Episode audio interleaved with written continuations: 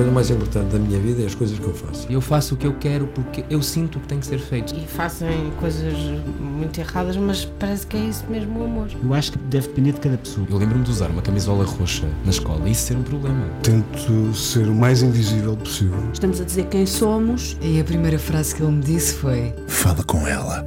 Há sempre uma resposta para todas as questões.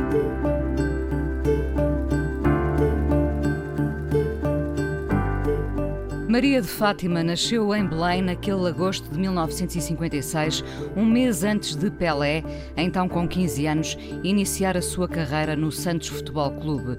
Na família dela, os portugueses estavam longe de ser estranhos e a política entrava pela casa adentro sem pedir licença. Maria de Fátima é uma mulher justa. A gargalhada é proporcional ao seu sentido de justiça. Podemos rir até quando o mundo não é justo conosco, mas não devemos rir quando o mundo não poupa os que não se puderam defender. Mulher de armas, aos 17 muda-se para o Rio de Janeiro. Cantava desde menina, afinada desde sempre. Aos 17 abraçava a música e o mundo, descobria tudo com fervor. Um furacão desde sempre. Varreu a música toda sem preconceitos. Aos 65 anos, 47 de carreira, continua a ser uma mulher livre. Admira Maísa, mas não descarta o lado mais popular que a fez chegar a mais público. Foi mãe aos 24 anos, produção independente, sussurraram psicólogos e sexólogos perante a mulher que, grávida, nunca pensou em casar-se, apenas ser feliz enquanto durasse essa eternidade a que chamamos amor. Há demasiadas coisas sobre ela que não sei, mas gosto muito do que vemos todos. Essa força, esse riso que é uma tempestade boa e que pode retirar importância ao que não nos importa. Devia ser essa a nossa forma de viver. Maria de Fátima, com cidadania portuguesa, é Fafá de Belém. Vem para esta conversa no Fala Com Ela, na Antena 1, que hoje é um Fafala Com Ela. Vamos rir certamente e falar da vida que pode ser muito pontiaguda e da qual eh, nunca saímos ilesos. Olá, Fafá. Olá, Inês. Que prazer tê-la aqui. E que emoção aqui. Eu tô com. Fiquei emocionada com a apresentação. Obrigada, muito obrigada. Obrigada. Muito obrigada, obrigada mesmo. É, acredito que quando a gente. Quanto mais a gente caminha dentro da vida, mais sensível a gente fica. E mais seletivo também. É, e às vezes a gente é surpreendido por um sopro de, de carinho tão grande que não tem como a gente não, as lágrimas não virem. Muito obrigada. Então que haja lágrimas e, e gargalhadas. Por favor. Porque a vida é isso mesmo. Exatamente. Maria de Fátima é devota de Nossa Senhora? Sou. Eu sou Fátima por Fátima. Eu, meu pai teve tifo aos sete anos de idade em Portugal, no Porto. E ele fez uma promessa Nossa Senhora de Fátima, que a primeira filha seria Fátima. Então, muito engraçado, porque nas minhas quisilas com mamãe, né? Mãe e filha sempre tem seus embates. O meu terapeuta dizia, Fá, fica quieta. Você é um fruto de uma relação do seu pai com Nossa Senhora. Que relação abençoada, que relação abençoada. E, e qual... ela sempre esteve comigo. Eu eu tenho três amigas muito poderosas, a quem eu confidencio, o, não tenho medo em ser julgada, que é Fatinha, Nazinha e Cidinha. Nossa Senhora de Fátima, Nossa Senhora Aparecida e Nossa Senhora de Nazaré. E é, e é, profundamente católica ou podemos misturar? Misturo. Mistura, mistura. Como diria meu pai, nós somos católicos apostólicos brasileiros. Então acende aqui uma vela para os dois chás. a vai a Fátima, vai a Nazaré. E tem, eu sou muito mística. Eu acredito que nada acontece por acaso. Então busco muito, porque eu sou uma pessoa, Inês, entre aspas, diferente desde que eu nasci. Eu nunca quis casar. Eu nunca quis ser Miss Brasil. Eu, eu nunca tive paciência para para date, sabe aquela coisa? Aquelas, as meninas, ah, vamos num barzinho. Nunca tive essa paciência. As paixões entraram pela minha vida sempre pela porta da frente, avassaladoras. E eu nunca as neguei. Então, você imagina a menina de Belém do Pará, com essa gargalhada. Aos nove anos eu ouvi de uma tia que eu não seria ninguém na vida. Porque uma mulher ri daquele jeito, nem marido consegue. E eu disse a ela, mas eu não quero marido. Ela falou, nossa! então a fé foi minha companheira desde sempre. Hum. E essa forma meio. Eu sou muito espontânea, penso e falo, e isso me trouxe muitos amigos. E pessoas que eu tenho confiança minha vida toda. Eu já fui chorando de novo. Que eu tenho confiança minha vida toda. E olho para trás para minha carreira, para minha vida, eu fico muito feliz com o que eu construí. Não é uma, uma trajetória linear. Tem muita emoção. O Fábio, que está aqui comigo, trabalha comigo há 30 anos. Mas justifica-se. Ele é baterista de uma banda de heavy metal.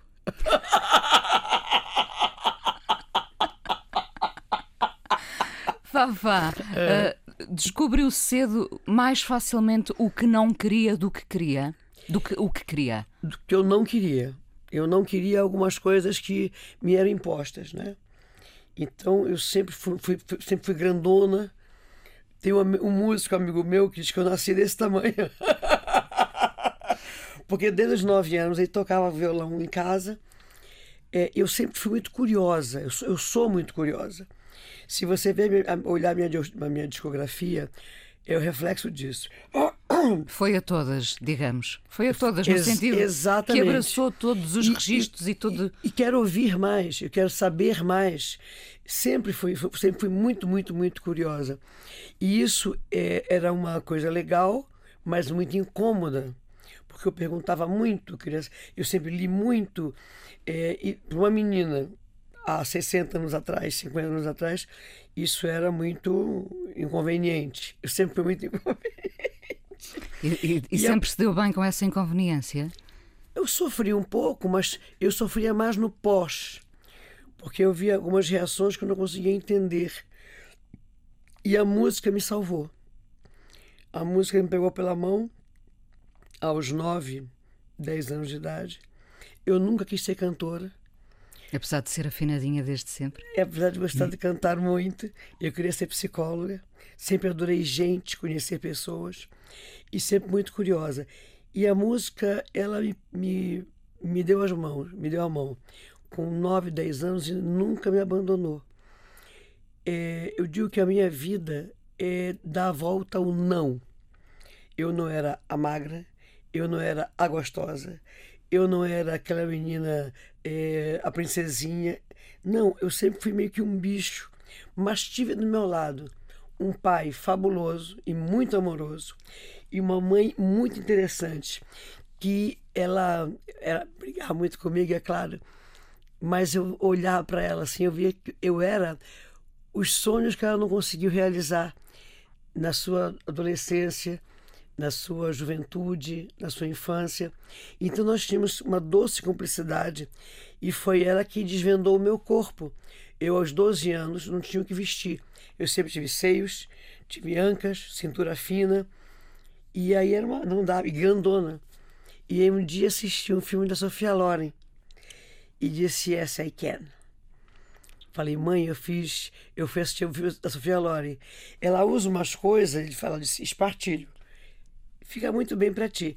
Então ela, ela costurava minhas fantasias. Né? Então, uh, me, vamos, esse final de semana vamos vestir de quê? Vamos vestir de Sofia Loren. Aí nas revistas, vamos vestir de Gilda. então, essa cumplicidade dentro de casa me deu uma segurança e uma, uma base de manter a minha, a minha vida, manter a minha manter meus princípios. Inês, é, eu estava vendo um dia desse uma entrevista que eu fiz para a RTP há 30 anos atrás. E eu respondo exatamente o que eu responderia hoje. Claro que hoje a vida passou, a gente tem outros olhares que ou fala de uma forma mais é, não tão bruta, né, não tão crua, mas eu penso exatamente igual. E isso para mim é uma coisa muito legal, porque na minha imprevisibilidade, eu sou muito previsível. Eu não faço o que eu não gosto. Uhum. Eu não abro mão da minha verdade. Eu não sento à mesa com pessoas que não valem a pena. Eu nunca negociei minha alma. É, e quando eu disse basta, quando eu digo basta, basta. O mercado fonográfico virou uma coisa muito esquisita no Brasil. Não só no Brasil. então, em 2000, eu falei basta. Porque eu sempre estou atrás de coisas, né? Os meus, eu passei 10 anos sem gravar. E disse, você tem que fazer um disco? Eu digo, não, eu olho, não vejo nada. E aí fiz, fiz dois discos seguidos, um de cantando as músicas da minha terra com uma sonoridade muito nossa, que é a guitarrada, e o outro que era um disco que é maravilhoso, chama Humana, que é eu achei que era só no Brasil que as coisas estavam ficando pesadas na política. E em 18 eu vim a Portugal e percebi que o mundo estava estranho. Os direitos humanos desrespeitados, os partidos de direita crescendo demais. E a questão não é ser um partido de direita, porque você pode ter sua ideologia, né? E era a forma como isso virou uma perseguição às liberdades individuais conquistadas a duras penas. E aí eu fiz um disco que chama Humana, que era uma caixa preta, o show, era muito engraçado, que as senhoras, né, que, eu, que adoram me ver cantar com as saias, os decotes, e ela não vai cantar vermelho? Mas cadê o decote e a saia rodada? e eu sou essa pessoa, eu mergulhei nesse, nesse, nesse trabalho, e a pandemia abreviou o curso dele, mas foi um ano de resistência, levando para um público que às vezes não sabe o que, o que eu vou trazer, mas esse foi o trabalho mais radical que eu fiz. Até ao próximo, porque a... o, pró o, próximo ainda pode ser mais. O próximo é sempre o, o, o mais, o mais radical. Eu quero fazer o, o Fado 2, a missão, com seu marido. que me deu de presente dos álbuns mais emblemáticos da minha vida. Quando conheci o Mário Martins, era. Quando eu soube da história do disco de fado, não estava ainda na mão do Tosé e do Pedro, do Pedro Oliveira. E aí eu rezei muito, digo que eu sou assim da, de fatinha, né?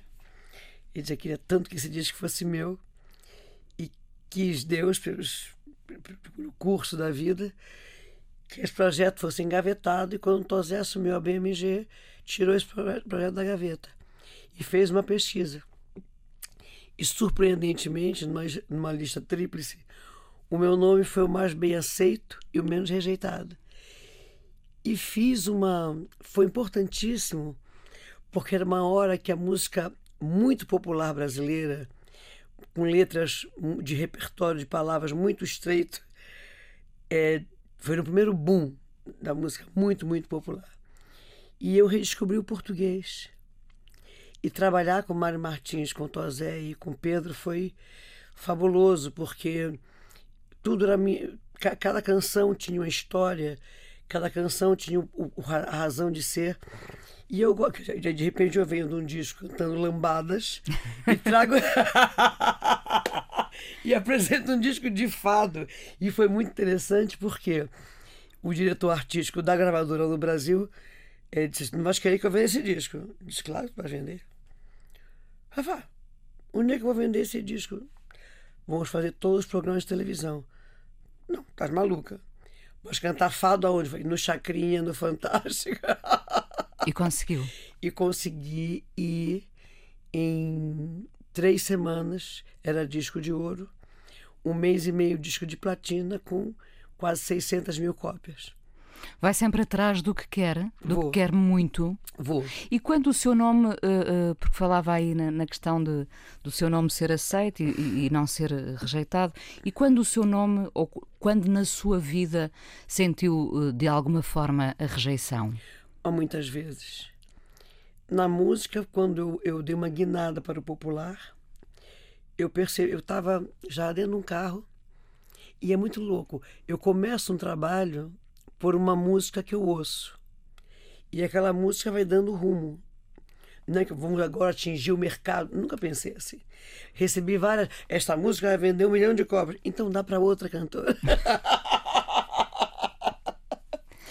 e é, um dia eu tinha acabado a campanha das diretas É, ó, as diretas já, sim. É a campanha da, democracia, da retorno da democracia ao Brasil. É, eu estava numa estrada e ouvi uma música no rádio. Falei, eu quero gravar essa música. As pessoas que estavam comigo Rafa, você é uma diva. Eu falei, não, não sou uma diva, eu sou uma cantora. Aliás, sou uma mulher brasileira que gosta de cantar. E enquanto não for feliz, quando não for feliz, eu mudo meu rumo. Eu quero ser feliz no que eu faço. Eu quero poder hoje dizer, olha, quero te, agora, agora eu não quero mais isso. Eu quero poder ficar em casa hoje brincando com as minhas netas, que são um espetáculo. Tem duas netas? Tenho não? duas netas lindas.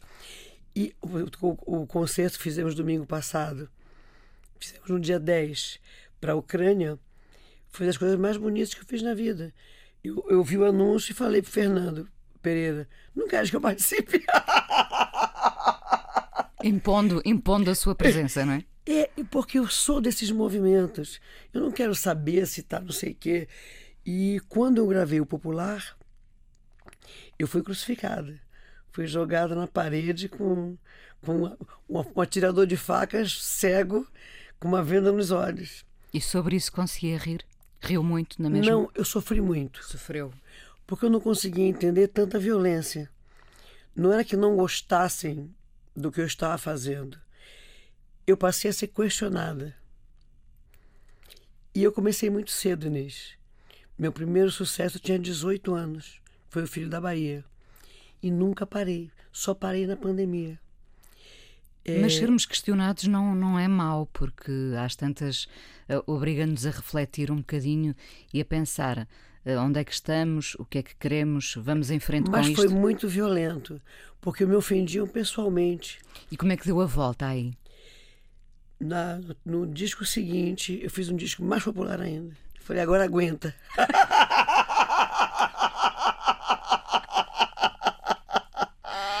Isso podia resumir a sua vida, Fafá, não é? Isso resume a minha vida. Sim, a, a, a sua força reside uh, uh, uh, nesse aspecto que nos contava de nunca fazer o que não quer. Exatamente. E, e ser, eu, e ser sincera ou, ou, hoje em dia não, mede, mede as palavras? Não. Olha, um dia desses eu fui a um lugar de um amigo meu e mudou, mudaram algumas coisas e eu liguei para ele e disse: Olha, tá tudo errado. Ele disse: Por quê? Porque tu tens um público. Eu faço parte desse público. Então tu podes inovar o que seja, mas mantenha a qualidade. Mas por que tu estás me dizendo que eu sou tua amiga? Eu podia simplesmente comentar com os outros e nunca mais aparecer. Então, é, meu pai era assim. Ele dizia que é melhor uma, uma verdade dura do que mentiras que vão acabar, acabar minando o relacionamento. E, e não traz nada. Eu prefiro saber exatamente que as pessoas saibam como eu estou me sentindo. E isso às vezes é muito violento. Então já botaram, me botaram na geladeira, já muitas portas foram batidas na minha cara. Eu não faço jogos, eu não tenho turmas. E com a idade perdeu os amigos, foi perdendo amigos ou, ou conseguiu manter esses amigos muito por perto? Eu adoro meus amigos. Eles são a mola da vida. Mas, mas são muitos ou são agora. Ou, ou Não, são como, poucos. São poucos. São poucos. A vida inteira foram poucos. Tenho muitos conhecidos, mas amigos mesmo. Eu tenho, por exemplo, três amigos que são da minha vida inteira. É a Marluce. A Marluce é minha. Eu me emociono. Nós somos amigas há 53 anos. Somos completamente diferentes ela é o lago, eu sou a pororoca, entendeu? eu sou tsunami e ela é aquele rio tranquilo. A Beth Machado, com minha amiga há 48 anos, e o Fred, que é um amigo meu que hoje está na China, que somos amigos há 54 anos. A esse vieram outros, né? Mas eu entendo. Esses são os seus pilares. Esses são meus pilares. E quando você tem amizades sólidas de mais de 50 anos, é, é muito bom, porque não precisa de explicar muita coisa. E meus amigos normalmente são bem diferentes de mim, somos complementares. E nessa uma coisa que eu tenho muita, eu fico muito feliz Inês, é que eu não sou uma artista entre aspas fácil. Eu que eu quero, eu escuto, eu falo. Bato o pé. Bato o pé, eu pergunto, eu questiono, eu digo não. Mas as pessoas com quem eu trabalhei a minha vida inteira, eu posso contar com elas. Não precisa estar todos os dias, mas eu sei que eu posso contar com elas. Um dia desse eu estava num restaurante aqui em, Porto, em Lisboa e eu recebi, eu recebi assim no. Então, pá, eu falei, Carlos Pinto? o Pinto foi meu primeiro presidente aqui. Hoje já está aposentado, enfim. E tivemos muitas discussões, claro. Mas é quando você faz a boa luta, quando você tem transparência, quando você não, não joga contra pessoas. A luta compensa. A luta compensa. Então eu olho para trás, sou muito grato. O meu primeiro empresário, que foi a pessoa que me ensinou tudo, eu costumo dizer que eu podia ser uma grande cantora, ser uma cantora, uma cantora mediana. Mas ele forjou o Fafá de Belém. Então eu sou grata a ele a vida toda. Porque ele pegou aquela, aquele bicho e ele foi moldando, mas com total respeito e me blindando para que eu tivesse força para segurar a onda quando tudo fosse adverso. Então é, eu, eu gosto das pessoas, eu tenho amizade pelas pessoas. A minha equipe é minha família. O Fabinho está comigo há 30 anos, tem um músico meu que está há 45. Então eu digo que para a minha equipe. Ele, ele, está consigo há 30 anos, mas depois faz aquela catarse do heavy metal, que é Exato. a forma dele expulsar os demónios todos. Não, e temos um, temos um show de rock and roll que começa com óculos pocos. Fafá, vamos à sua primeira escolha musical aqui no Fala Com Ela. Vamos ouvir o Paulo Gonzo, não é? Vamos, meu querido amigo. Aliás, parecemos muito. Vamos a isso. Fafá de Belém, hoje no Fala Com Ela aqui na Antena 1. Uh, às vezes os amigos uh, ligam-lhe uh, à espera de ouvir uma gargalhada. Você sabe que na pandemia eu descobri que eu amo a música, adoro a música, mas se eu tenho uma missão na vida é trazer alegria. Eu já me emociono. Eu recebi muitos telefonemas de hospitais de centros de saúde, perguntando se eu podia dar uma gargalhada. E nem isso é tão maravilhoso, porque no momento de, do, do, do, total destudo, né? desvida, desamor, desumanidade, uma, uma, incógnita, uma incógnita enorme, alguém lembrou, lembrava de. Então eu recebi assim, meia-noite. Hospital das Clínicas. Fala, uma médica aqui, fulano de tal, uma médica amiga nossa, tem seu telefone. Será que você podia dar uma gargalhada? E a primeira vez que eu recebi, eu falei, peraí, liga o seu. A, a, abre o telefone para imagem. Eu falei, tô dormindo. Amanhã de manhã não pode ser amanhã de manhã. Agora. É agora. Eu falei, mas o que está querendo? Ele disse: Eu quero que você seja motivadora de uma equipe que chegou, foi agredida, porque ninguém sabia, né? Foi expulso do ônibus, do autocarro. E eles chegaram aqui para render uma equipe que estava 24 horas. E nenhum deles tem condição. A única coisa que me ocorreu foi a tua gargalhada. Então isso é tão, tão maior, né? Você passar a esperança por uma gargalhada, por um sorriso, você conseguir tirar pessoas de uma zona muito sombria, né? Então. Veio essa gargalhada? E veio essa Não, comecei a cantar. Primeiro comecei a cantar. Porque não dá para dar gargalhada no meio da pandemia. Então vamos cantar alguma coisa. E aí eu comecei a ouvir as pessoas cantando também. Eu falei, o que você está fazendo? Ela falou, você está em viva voz o tempo todo eu não podia perder. Se você desligasse o telefone, eu não podia perder. As pessoas tinham que te ouvir. Isso é tão bonito. Uma pessoa que eu não conheço. Acredita nessa corrente do bem? Acredito. Acredito, sim. Acredito, acredito que no Brasil, se não houvesse um governo negacionista, nós não teríamos chegado aos números que chegamos. É, porque Você lutar contra a ciência é muito complicado. O país, nosso país é gigantesco. Então você tem vários níveis de instrução e desinstrução. A educação no Brasil é, cada vez está menos, a menos aposta na educação. A educação com base, né? desenvolvimento do pensamento, não é dizer B mais A, Bá. Infelizmente, a ignorância pode ser muito útil para, Algum- para determinadas políticas. Exatamente. Então, eh, eu ouvi coisas, eu via coisas inacreditáveis e vi coisas horríveis. Pessoas faziam carreatas com seus carros importados e seus cabelos Armados. armados na frente de hospital para as pessoas não poderem entrar no hospital, nem os médicos saírem, nem as ambulâncias, porque aquilo ali era uma fake news. Aquilo ali era uma mentira, era uma invenção da Rede Globo. Então, e como é que uma pessoa em sã consciência que tem dinheiro para ter um carro desse tamanho pode achar que a Rede Globo ou a, a Folha de São Paulo ou o que seja tem um comando mundial de, de ilusionistas.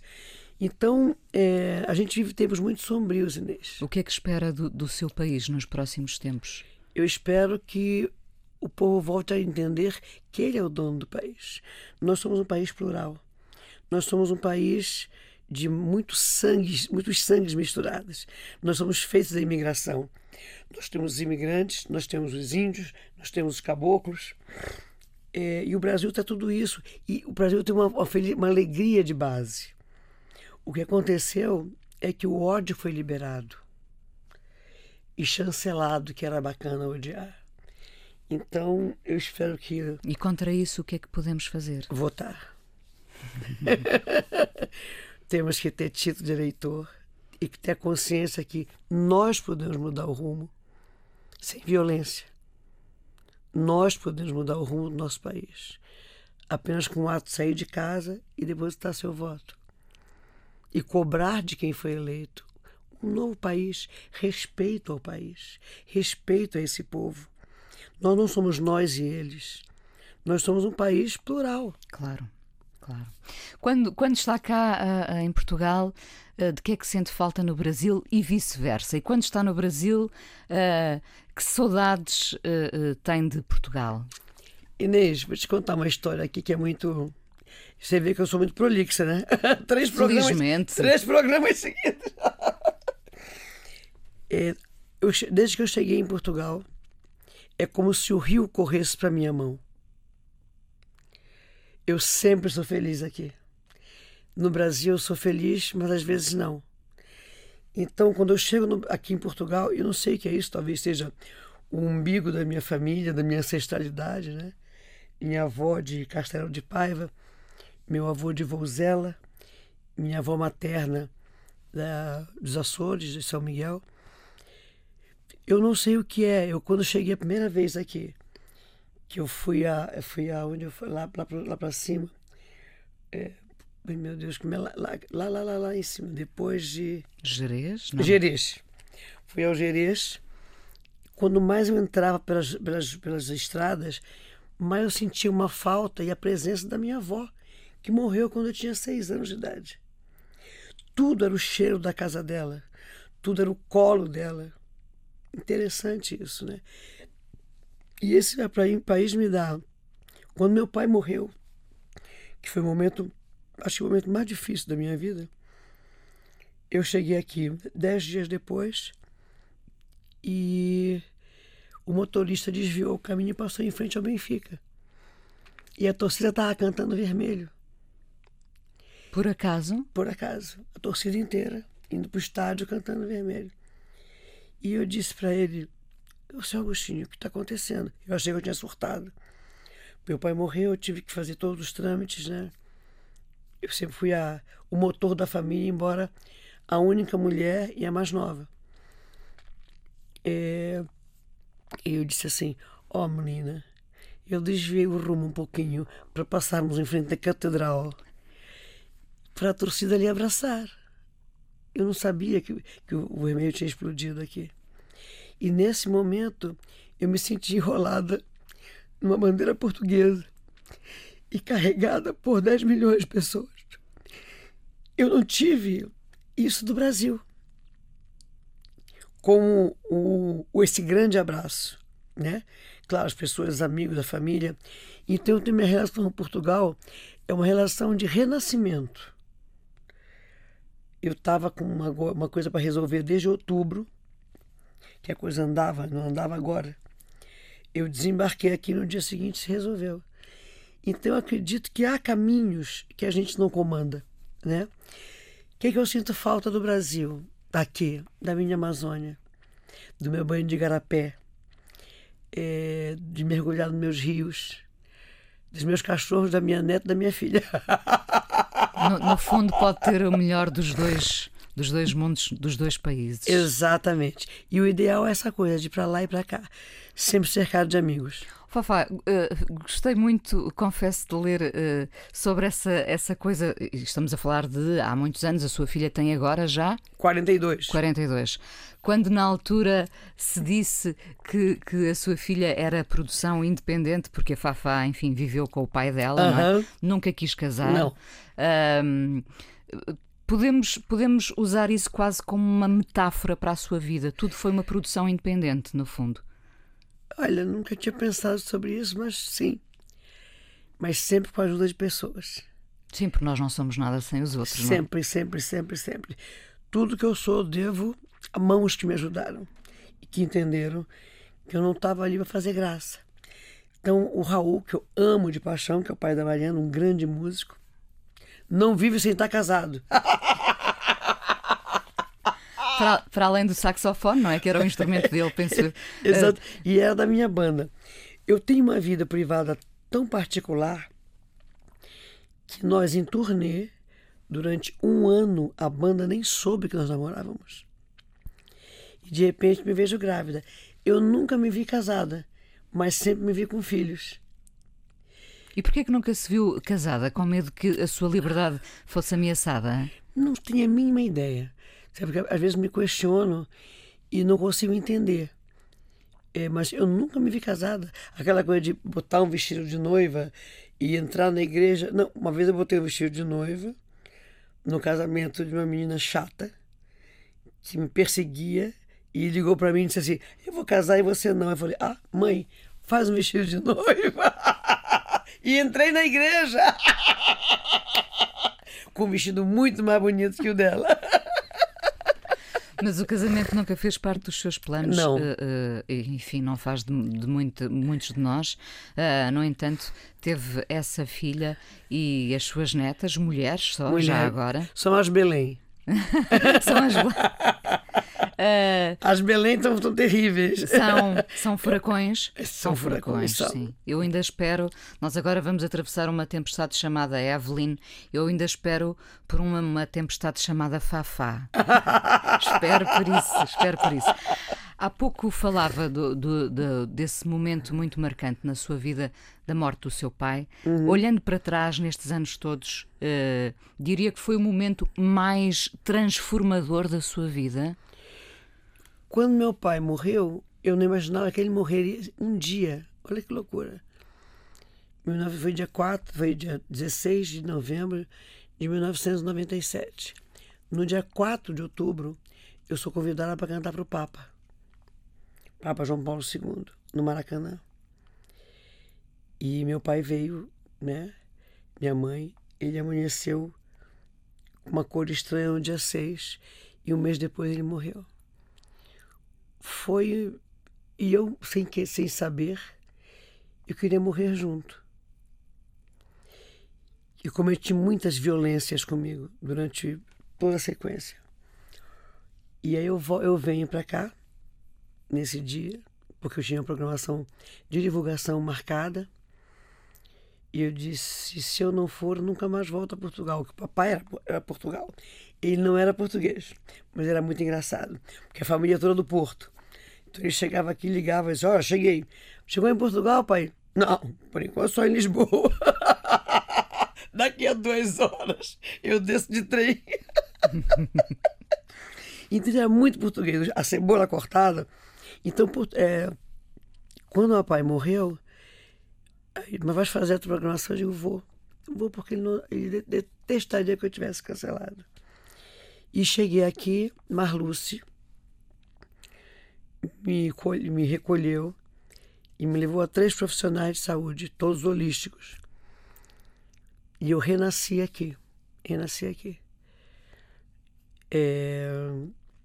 E a coisa da. Muita coisa que tinha muita importância perdeu a importância completamente.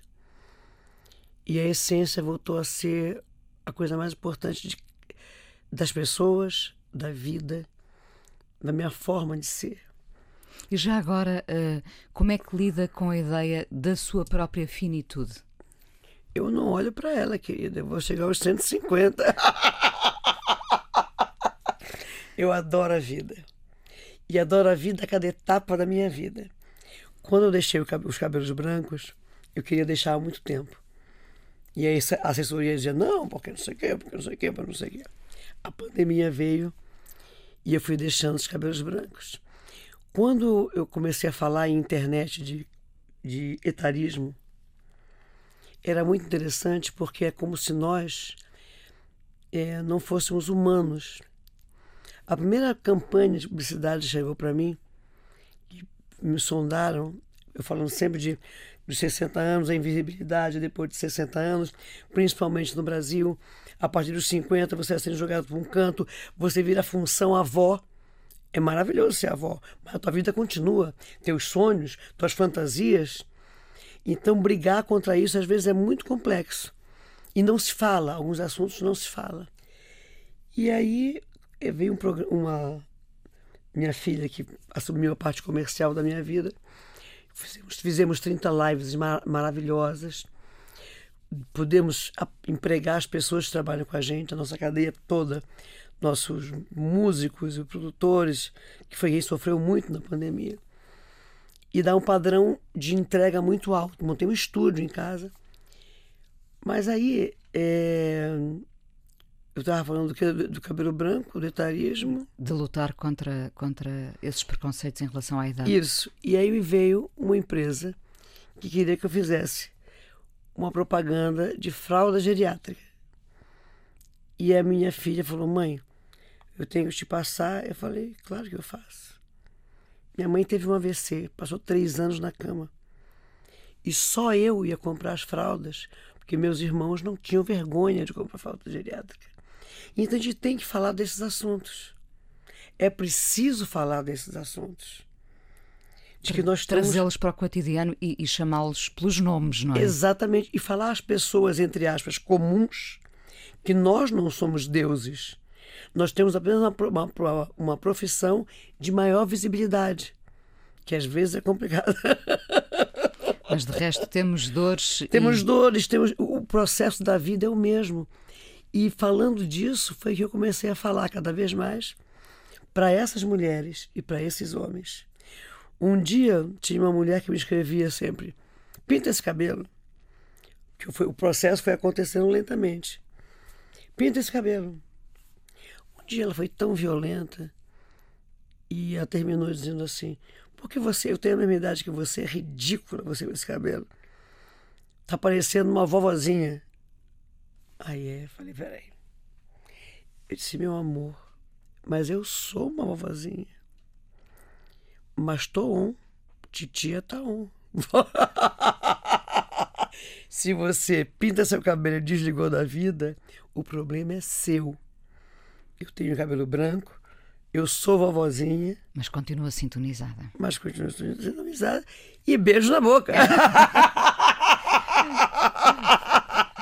Fafá, o... Ela sumiu. Um, eu digo, sugiro que você faça o mesmo. Ela só vai aparecer quando o cabelo dela estiver completamente branco. Esperemos. Uh, o que é um dia bom para si? Ah, hoje é um dia bom. Acordei em Sintra, dormi em Sintra, adoro dormir em Sintra. Moro em Lisboa, adoro dormir em Sintra. Abri a janela de madrugada, tinha uma chuvinha Acordei, tinha um solzinho. Desci para aquelas estradas de Sintra. O dia bom para mim é um dia é, onde o sol brilha, onde se fala com as pessoas. Ou quando está chovendo muito, minha terra é terra de chuva. Dias maus para mim são dias de problemas que não tem que acontecer.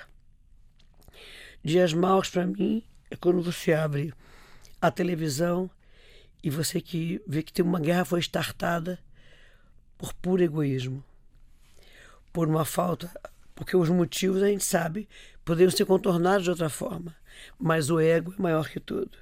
Então isso é um dia mau.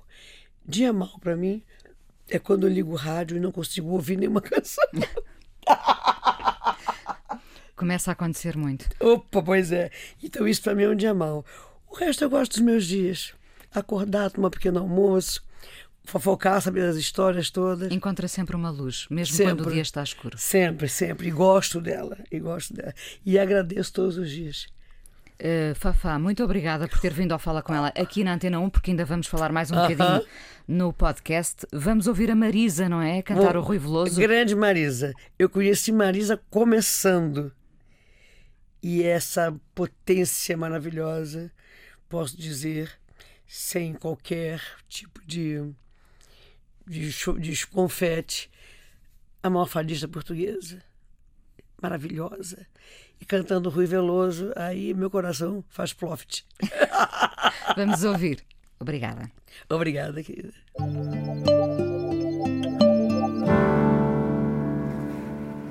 É o Fafala com ela hoje, uh, Fafá de Belém, a convidada, aos 65 anos.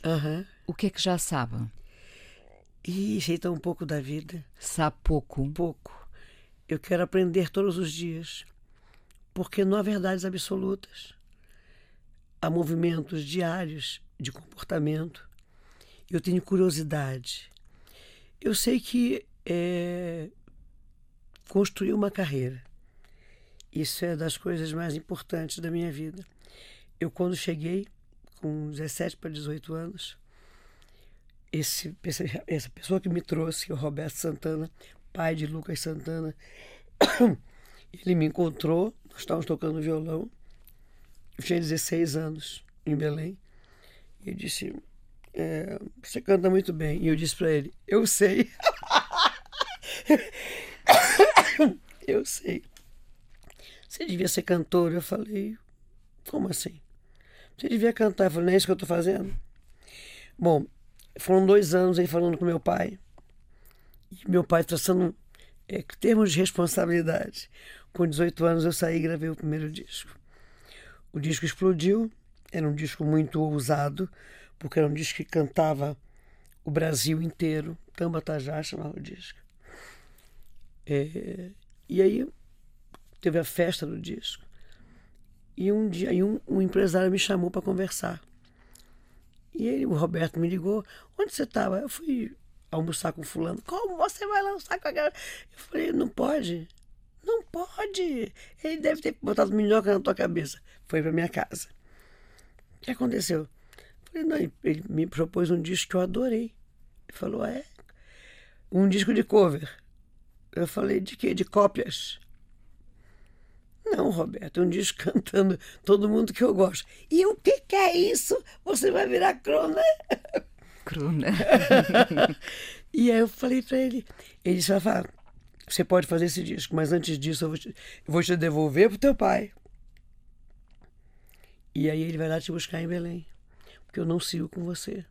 Você tem que saber se você quer uma carreira ou um sucesso. E eu disse, mas não é a mesma coisa. Ele disse, não. Não se pode ter tudo.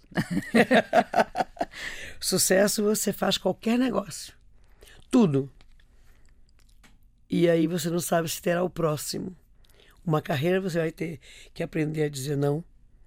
Vai seguir teu coração nas escolhas. Vai dizer não para poderosos. Vai para a geladeira, sai a geladeira, fica na ala dos malditos. Mas daqui a 40 anos, quando você olhar para trás, tem uma carreira. É verdade. E é verdade. Então isso assim, é o meu, grande orgulho, junto com minha filha. Verdade. Que eu olho para ela e digo, yes, fiz uma mulher legal. Que bom, que bom.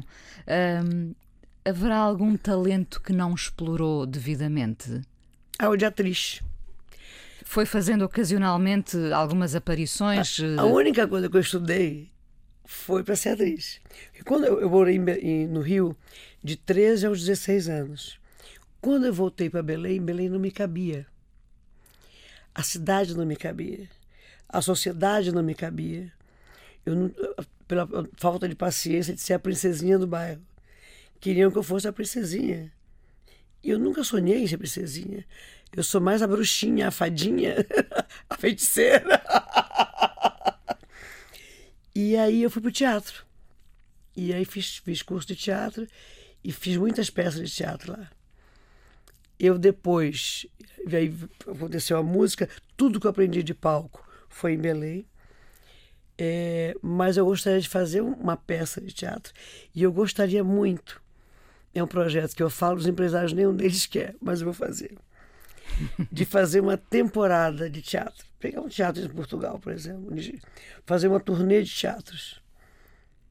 É, onde tem um piano e voz, e a gente ia fazer dois meses de teatro.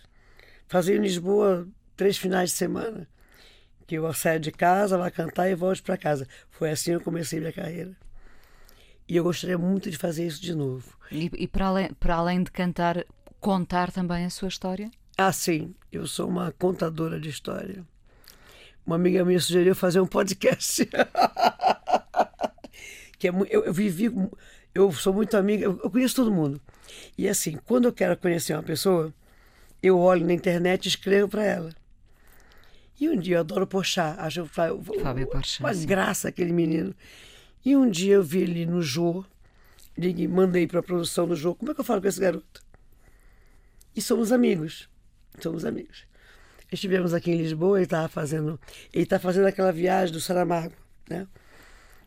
E então estava ele, o, Kibe, e começamos a conversar, conversar, conversar. Ele falou: Fá, você conhece todo mundo? Eu falei: Eu gosto de gente. Eu cheguei com 17 anos, para 18. E eu gosto de gente transversalmente. Minhas amizades vão de Milô Fernando, Fernandes a Vinícius de Moraes, a Chitãozinho Choró. E é você, poxa! Então, gente é, é, o meu, é o meu combustível. Conseguiu sempre sacudir os preconceitos todos? Sempre. Eu cheguei, eu nunca fui magra, é, eu nunca fui um tipo que se adaptava aos modelos é, europeus. Né? Eu sou uma mulher brasileira. E quando eu cheguei de Belém do Pará, eu sofri mais bullying por ser de Belém e por ser uma mulher gorda ou fora dos padrões do que por ser mulher. É muito interessante. Inclusive de pessoas que se, que se arvoram a dizer que não tem preconceitos. Você acredita, Inês, que até hoje, nos movimentos de determinados grupos da música brasileira pela Amazônia, nenhum deles nunca me convidou? E porquê? Não tenho ideia. Não tenho ideia. Eu fico olhando, mas faço. Hoje eu sou embaixador da FAS, que é a Fundação Amazônia Sustentável, que tem uma sede no Porto, faz trabalhos muito interessantes de é, conscientização que a floresta em pé é a floresta boa. Porque as pessoas, os ribeirinhos, eles foram acostumados a derrubar a floresta e a desrespeitá-la sem ter essa noção. Então, a gente eu trabalho com eles, trabalho com, com o IPAM, que é o Instituto de Pesquisas Amazônicas, que é uma outra seara. Ali são, são, são as comunidades amazônicas, porque é muito fácil você falar de índio e de Amazônia. Dá um embope danado. Mas e essas comunidades? Porque nós temos índios no Brasil todo. Todo o Brasil. E eles foram dizimados em todo o Brasil. Agora, as comunidades amazônicas, elas têm os ribeirinhos, tem os, os, os, do Nordeste da Amazônia, os que, os que são explorados é, nas regiões de, de, de minério, a, real, a dura realidade das meninas que são abusadas nessas grandes mineradoras que chegam com muito dinheiro e compram criança dos pais. Então esse assunto não se fala. E é sobre esse assunto que a gente tem falado. De as pessoas dizer, isso não é certo. Você não precisa disso. Dizer a essas meninas, vocês podem ter outro destino, porque o destino, o caso entende por destino. Ou elas viram prostitutas, ou viram mulo de droga. Lá está a importância da informação. Mais uma vez voltamos. Exato. E não existe coisa mais importante, Inês. Com tudo, com a internet, com tudo, não há veículo mais importante que o rádio. Não existe. O rádio você carrega em qualquer lugar. É botar uma pilha aqui dentro e a qualquer hora aquilo está falando na tua cabeça. Então eu adoro fazer rádio, né? Adoro, adoro. E o rádio é um, foi um, é um fundamento muito grande da minha carreira. E tem que fazer o seu podcast, sem dúvida. Pois é, falei, aí eu pensei, o que é podcast? O que é esse negócio? Eu falei, ah, é um programa de rádio. Fada de Belém, é. como é que construiu a sua, a sua confiança? Pela base que eu tive familiar. Meu pai e minha mãe. Foi essa, foi essa confiança que passou também à sua filha? Foi. É de você. É, a gente verga, mas não quebra. E qualquer coisa que se faça contra os nossos princípios, a conta vem do, dobrada. Não dá para se adaptar a coisas com as quais você não concorda plenamente. Não dá para fazer uma, um gatilho é, porque é legal fazer isso. Tem uma história muito engraçada que na pandemia, eu entrei na pandemia com 200 mil seguidores e estou com quase um milhão no Instagram. E o que, que é, o que, que é, o que, que é?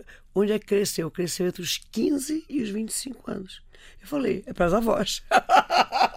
Aí o meu menino disse: não, as avós estão no Facebook. Eu acho que essa forma minha muito é, aberta de falar. Eu gosto, eu gosto. Eu não gosto, eu não gosto. Eu não vou te vender uma coisa que eu não concordo. Eu não vou abraçar uma causa que eu não fecho completamente. Eu não vou por modismo para aquele movimento. Não. Eu né? não preciso ir. Nós cá em Portugal temos uma expressão que é pão, pão, queijo, queijo. Exatamente. Fafá é pão, pão, queijo, queijo. Sou, sou. E aí, isso às vezes incomoda, enfim, não tem paciência. Meus amigos na música são os músicos. Músico, penso como músico, é, gosto de música boa, gosto de música instrumental. Então essa, esse movimento é muito. Porque eu sou muito histriônica, mas eu sou uma pessoa muito tímida. E eu preciso estar só. Eu viajo muito sozinha. Pego um avião e vou para Turquia sozinha. Agora eu estou indo para Israel. Aí um amigo meu falou: sozinha não dá. Diga-me uma coisa, e para terminar, uhum. uh, pensa, pensa ainda num grande amor? Para, o grande amor é, é a sua filha, são as suas netas, é a música. Não as... sei, penso. Pensa. Mas aí tem que me atropelar. Eu não vou atrás dele. Nunca fui atrás dele. Na minha vida inteira. Vai ter que tropeçar nele. Exatamente. Quando entra, o mundo para. E foram todos os meus maridos, que não foram poucos. Mas estou em busca, em busca não. Eu estou com o coração aberto para a nova paixão. Espero que ela venha. Eu espero que sim. Fafá, muito obrigada por ter vindo ao falar com ela. Muito obrigada, muito. meu amor. Muito, muito obrigada pelo seu carinho e por tudo. Eu também gostei muito. Obrigada. Obrigada, Inês coisa mais importante da minha vida é as coisas que eu faço. Eu faço o que eu quero porque eu sinto que tem que ser feito. E fazem coisas muito erradas, mas parece que é isso mesmo o amor. Eu acho que deve depender de cada pessoa. Eu lembro-me de usar uma camisola roxa na escola e isso ser um problema. Tento ser o mais invisível possível. Estamos a dizer quem somos. E a primeira frase que ele me disse foi: Fala com ela. Há sempre uma resposta para todas as questões.